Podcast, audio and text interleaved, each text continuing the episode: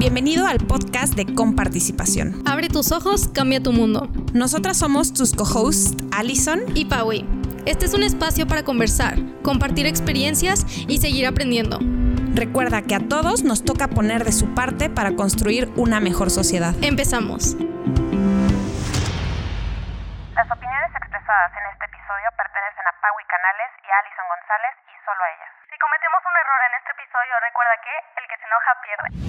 Hola, soy Alison González y estamos en un episodio más de Abre tus ojos, cambia tu mundo de comparticipación y el día de hoy te quiero presentar a Josué Alvarado, estudiante de Ciencias Políticas, para platicar de un tema que pues conmocionó.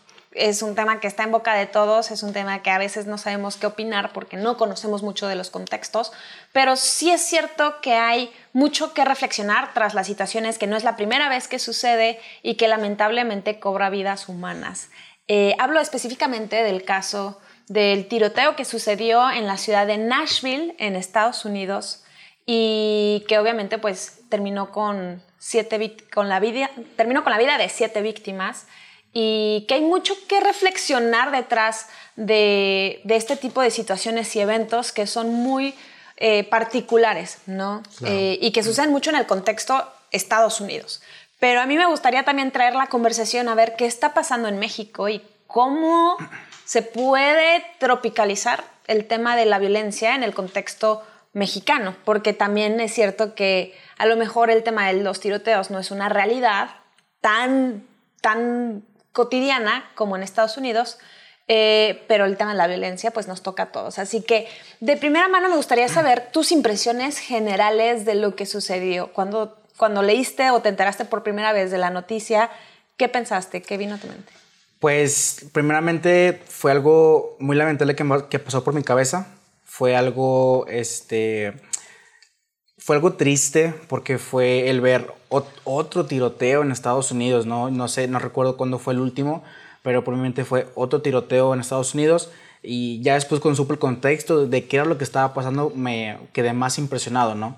Este, siendo más precisos, este, la, la, chica que cometió este crimen era una persona trans que este, eh, acudió a un, colegio privado. Esta es la primera vez que, ocurre en un colegio privado, siempre ha sido en, en, en escuelas públicas, ¿verdad? Este, y, y, tenía sus víctimas, ¿no? Tenía, tenía como que su enfoque. Este, yo leí una nota en la que una de, los, una de las principales víctimas de las seis personas a, a las que ella asesinó era una niña pequeña que era hija del pastor al cual él, ella, perdón, el pastor le daba asesorías a la niña y realmente no sé cuál era el enojo, eh, la furia de esta, de esta persona que fue y se, se y mató a su hija, ¿no? Mató a su, a su niña pequeña que tenía unos 4 o 5 años, yo le calculo, ¿verdad? Entonces, fueron la, la, primera impresión fue otro tiroteo, después ya me puse a investigar y fue como, ok, esto, este, muchas veces creo yo que vemos como algo normal, malamente, vemos como un tiroteo en Estados Unidos, ah, bueno. Eh, Uno más de la lista. Exacto, pero ya cuando te empiezas a, cuando empiezas a enfocarte y empiezas a, entrar más en el tema, ya te, empiezas a impresionar de muchas cosas, ¿no? No solamente de que fue un tiroteo, sino de que quién es, qué hizo, qué le pasó, este, por qué llegó a hacer esto, ¿verdad? Que claro, el, el tema de esta chica son temas tal vez este, de religiosos o temas de, de, de un, un, enojo personal, pero va de tema en tema, ¿verdad? Totalmente. Yo creo que la conversación tiene que ir más allá del tema de las armas, ¿no? Porque yo en conversaciones que he estado siguiendo, eh, que sí a las armas, que no a las armas, la regulación de las armas, yo creo que necesitamos ir más a fondo, necesitamos saber qué está pasando con alumnos, con maestros, con exalumnos, profesores, eh, no, no, solamente en contexto escolar, ¿no? O sea, como sociedad creo que estamos muy despersonalizados, deshumanizados, no alcanzamos a ver eh, o a diferenciar de a lo mejor una situación que traemos, como puede ser un enojo, o a lo mejor una situación de salud mental. Eh, en otros episodios platicábamos el contexto de salud mental en jóvenes es una de las urgencias más importantes por atender. Eh, tan, tan, solo es la cuarta causa de muerte en jóvenes, ¿no? Un tema relacionado con salud mental, suicidio, depresión, ansiedad, etcétera, etcétera. Entonces, em, creo que ahí está el foco y, ahí es donde tendríamos que empezar a poner, eh, digo, tú como futuro politólogo, ahí, ahí tenemos que estar haciendo las políticas públicas. Yo como pedagoga, y, es algo que a mí me encanta de la pedagogía, ¿no? Que es muy aspiracional, es muy positiva, busca sacar lo mejor de la persona, ¿no? A ver, los temas de educación es para prevenir este, este tipo de, situaciones, ¿no? Educas, formas a la persona para que sepa quién es, para que sepa quién es el otro delante de ella, para que sepa sus límites, ¿no? Y no límites que la opriman o que la hagan sentir eh, encasillada en un, ¿no? es límites para vivir mejor, para dejar que otras personas vivan mejor. Entonces, creo que el tema de la educación es un tema prioritario cuando hablamos de estas situaciones tan lamentables que sin duda, por ejemplo, algo, algo que a mí me llama la atención, a lo mejor coincidirás, eh, poco se ha hablado de las víctimas. En esta ocasión se está llevando toda la atención a esta mujer eh, que causó el, eh, el desmane, el tiroteo. el tiroteo. Entonces, yo creo que vale la pena este, también visibilizar a las víctimas, a, las, a los familiares de las víctimas, que sin duda alguna pues les cambió la vida. Sí, claro. Eh, empezando con el comentario, eh, realmente la salud mental y la educación es algo que no conozco el, entorno de Estados Unidos, pero yo conozco el entorno de México, ¿no? Entonces, la salud mental en México no es prioridad, ¿ok? Este, estaba en una conferencia en el Congreso del Estado donde una persona de salud nos comentaba que de todo el dinero que genera el país, solamente se le dedica el 2% a la salud mental. ¿Ok?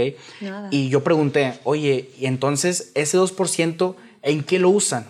Y me, me topé con una respuesta que era que ese dinero se usaba para reaccionar cuando ya había pasado el problema de salud mental, cuando realmente el trabajo del gobierno es prevenir, no, reaccionar. Exacto. Entonces, eh, como le dijiste bien, como politólogo, pues tenemos que eh, ver todo ese tipo de situaciones. Este, y estoy, no estoy muy enfocado en ese tema, pero sí es un tema que se toca día a día, ¿verdad? Lamentablemente, eh, más en México, si no pasa, si no pasa una situación grande, no se toma en cuenta el, el, tema, no mucho menos por los políticos, ¿verdad? Entonces, este, es un tema de salud, un tema de salud que no se, no se le toma la importancia necesaria este, vemos, muchas veces vemos los problemas de los niños como algo, este, algo absurdo, algo que se le está pasando, ah, está en la juventud, este, así va a vivir, ¿no? O desmeritan la depresión de los jóvenes, ¿no? Cuando realmente no debería ser así. Y lo dijiste, lo dijiste muy claramente, el tema no son las armas porque en México te pueden matar con una piedra, te pueden matar este, a, eh, a, golpes, o sea, realmente el problema no son las armas, sino el tema de salud mental y lo que conlleva desde la casa, ¿no? Y claro, me puedo ir por otros temas, ¿no? Temas de eh, violencia familiar, este, problemas con tus papás, problemas de noviazgo, problemas en la escuela, el bullying, cosas que no se atienden realmente con la seriedad suficiente, ¿verdad? O sea, estamos hablando del futuro del país, ¿verdad?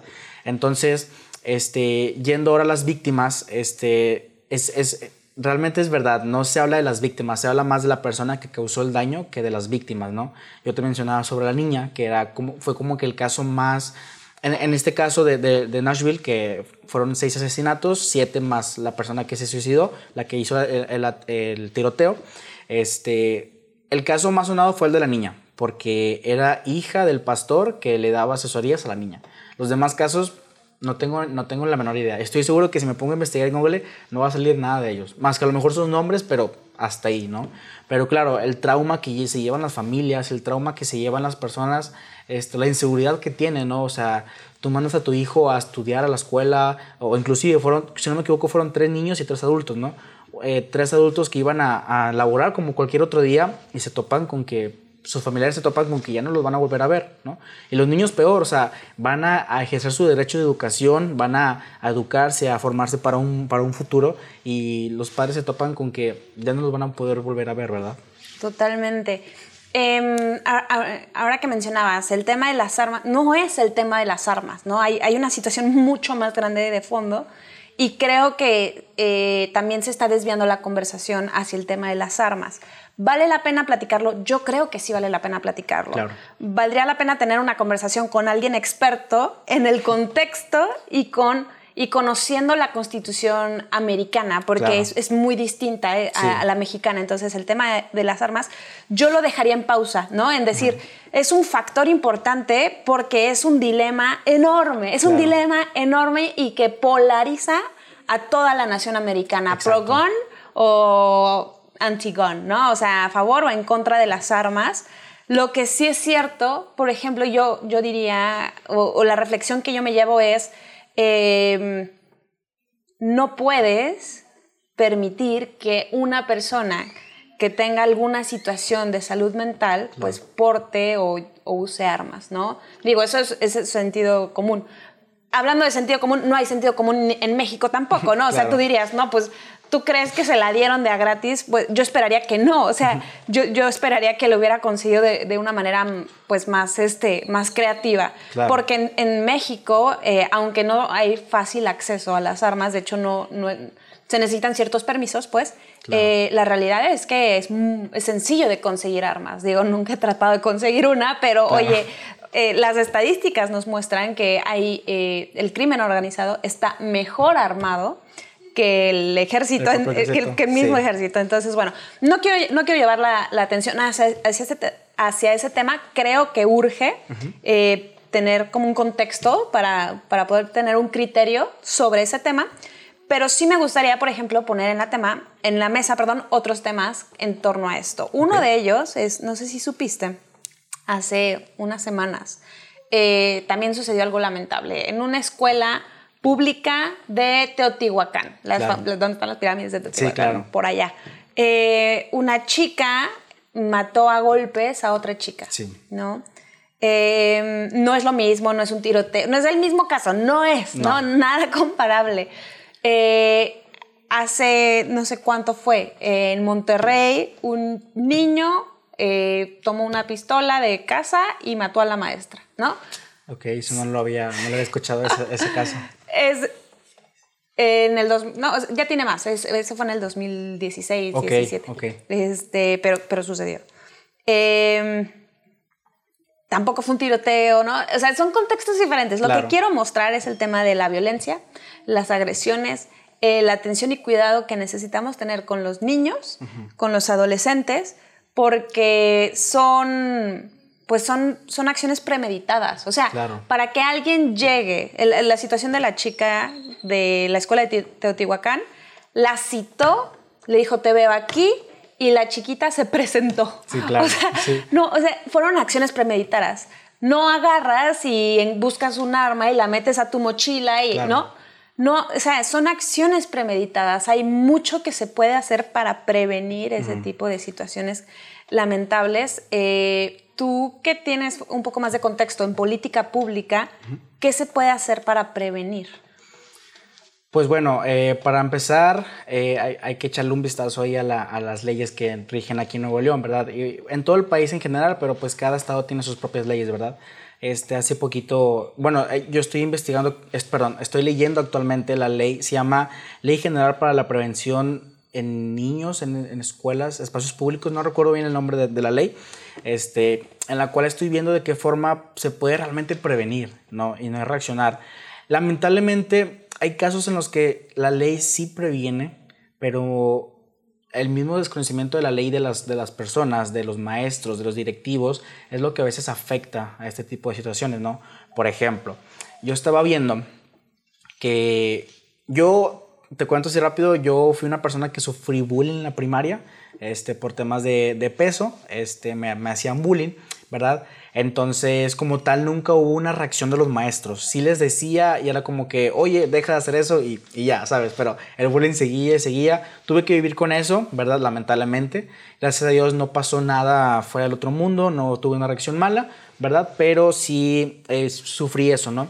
Entonces, ahora que me pongo a ver la ley, la ley para la prevención de, de eh, de bullying para los niños, te digo, no recuerdo el nombre, eh, hay un proceso que tienen que seguir las escuelas para atender esos problemas. Proceso que yo no he visto que surja en ningún, en ningún caso, en ninguno. A lo mejor habrá casos en los que sí, casos en los que los papás estarán enterados acerca de la ley, pero en muchos casos que yo conozco no se siguen esos, esos pasos a seguir, ¿no? Y son pasos realmente muy sencillos, o sea, es separa al niño del grupo, este, habla con los papás, ofrecerles atención psicológica y legal para que, los puedan, para que se les pueda eh, dar ayuda.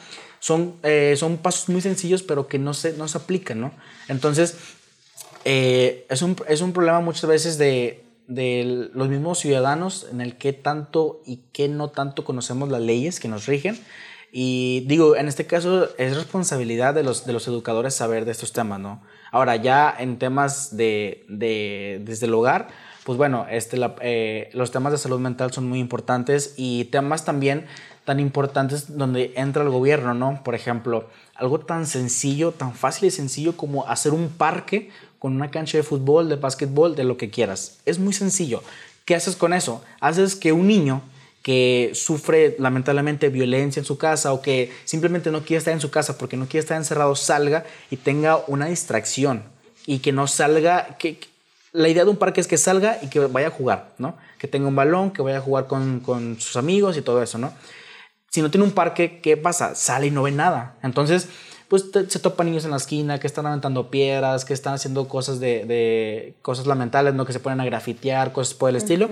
Entonces, eso ya va más enfocado en el tema de gobierno, ¿no? Algo tan sencillo como poner un parque, que en muchas partes aledañas no hay ni siquiera un parque, no hay una cancha de fútbol. Y eso es muy lamentable, ¿verdad? Entonces, es el enfoque que le da el gobierno y desde ahí ya empieza una prevención, ¿no?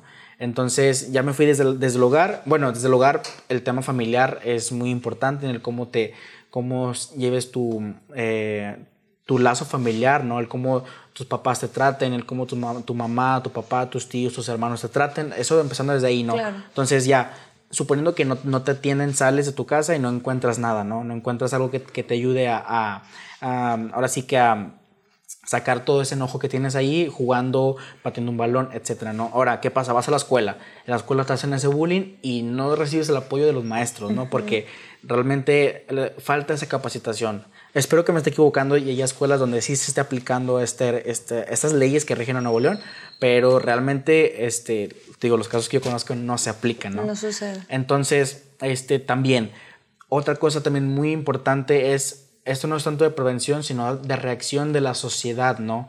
Eh, en el caso de esta niña, había niños grabando, había jóvenes grabando la acción. Me tocó ver también en mi preparatoria, yo ya había salido, este, yo ya estaba eh, en, mi en mi casa. Al día siguiente me doy cuenta de que unos niños, unas niñas se pelearon en la parada de autobús y una bolita al lado de ellos. Y la niña quedó este, inconsciente, le pegaron en, la cabeza, en la nuca. Tuvo que venir una ambulancia y se, se lo tuvieron que llevar.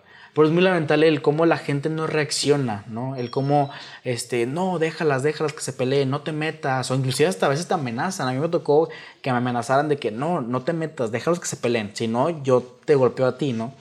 Entonces, son muchos factores que, que implican el, el, el, por qué a veces los, los jóvenes empiezan a hacer cosas malas eh, es una cadenita, es una cadenita, una cadenita y realmente hay que atacar muchos, este, eh, muchos factores que dan a, esto, pero se puede hacer, ¿no? Con mucho trabajo, con mucha educación se puede hacer, simplemente que tengan el enfoque y que los políticos estén realmente interesados, ¿no?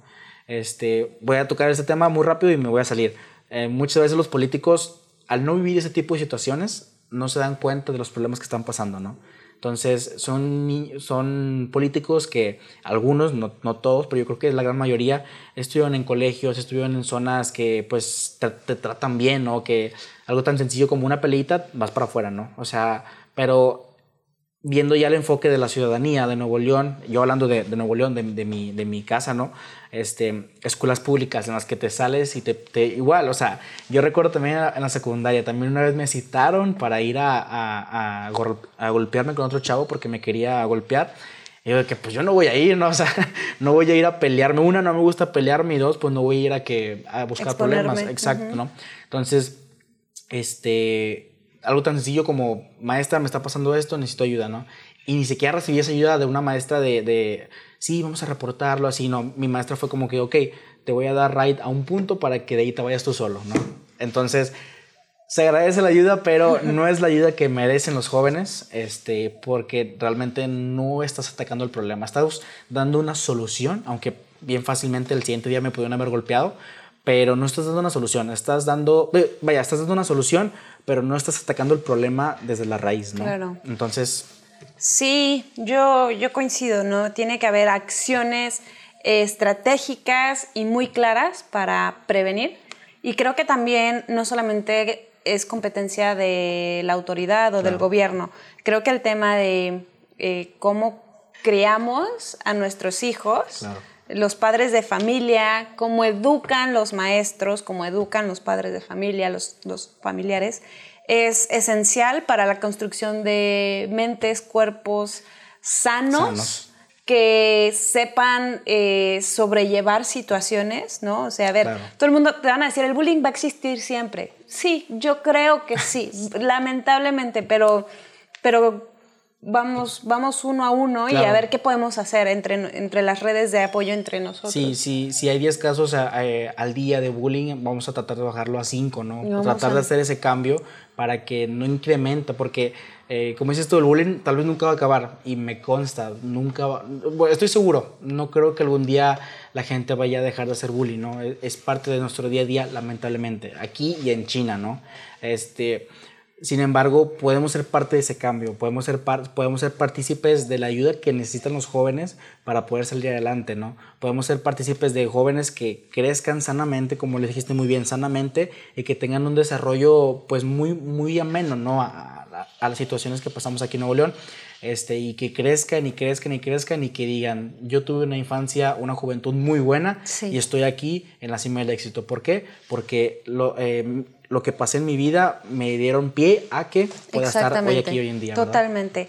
Los núcleos familiares, yo creo que esta es la respuesta. Los núcleos de familiares, los amigos que tenemos, con los que nos rodeamos, cómo nos impulsan, cómo nos inspiran a ser mejores. Así que bueno, el caso de Nashville es totalmente lamentable. Las víctimas, las familias, eh, hay muchas, muchas personas que, que, hemos sido tocados por este, este tipo de eventos y bueno, yo creo que vale la pena eh, no pasarlo por alto, hacer mucha conciencia en donde quiera que estemos. Tú y yo estamos muy lejos de Nashville, sí. ¿Qué podemos hacer hoy por nuestros chicos, por nuestros adolescentes? Si no estamos en ese medio, no te vayas muy lejos en tu trabajo, en tu familia. Yo estoy segura que hay, hay algo, poco o mucho, que se puede hacer para bajar tensiones o para... Es que, a ver, no está mal enojarse, ¿no? Híjole, es normal en enojo. Sí, claro. Oye, ¿cómo respondes con ira, agresión, violencia? Bueno, ya es otro, otro, asunto. Hay que aprender a reaccionar. Entonces, bueno, hay mucho por hacer. Eh, muchas gracias, Josué, por acompañarnos. y bueno, este es un episodio más de nuestro podcast Abre tus ojos, cambia tu mundo. Nos vemos en la siguiente.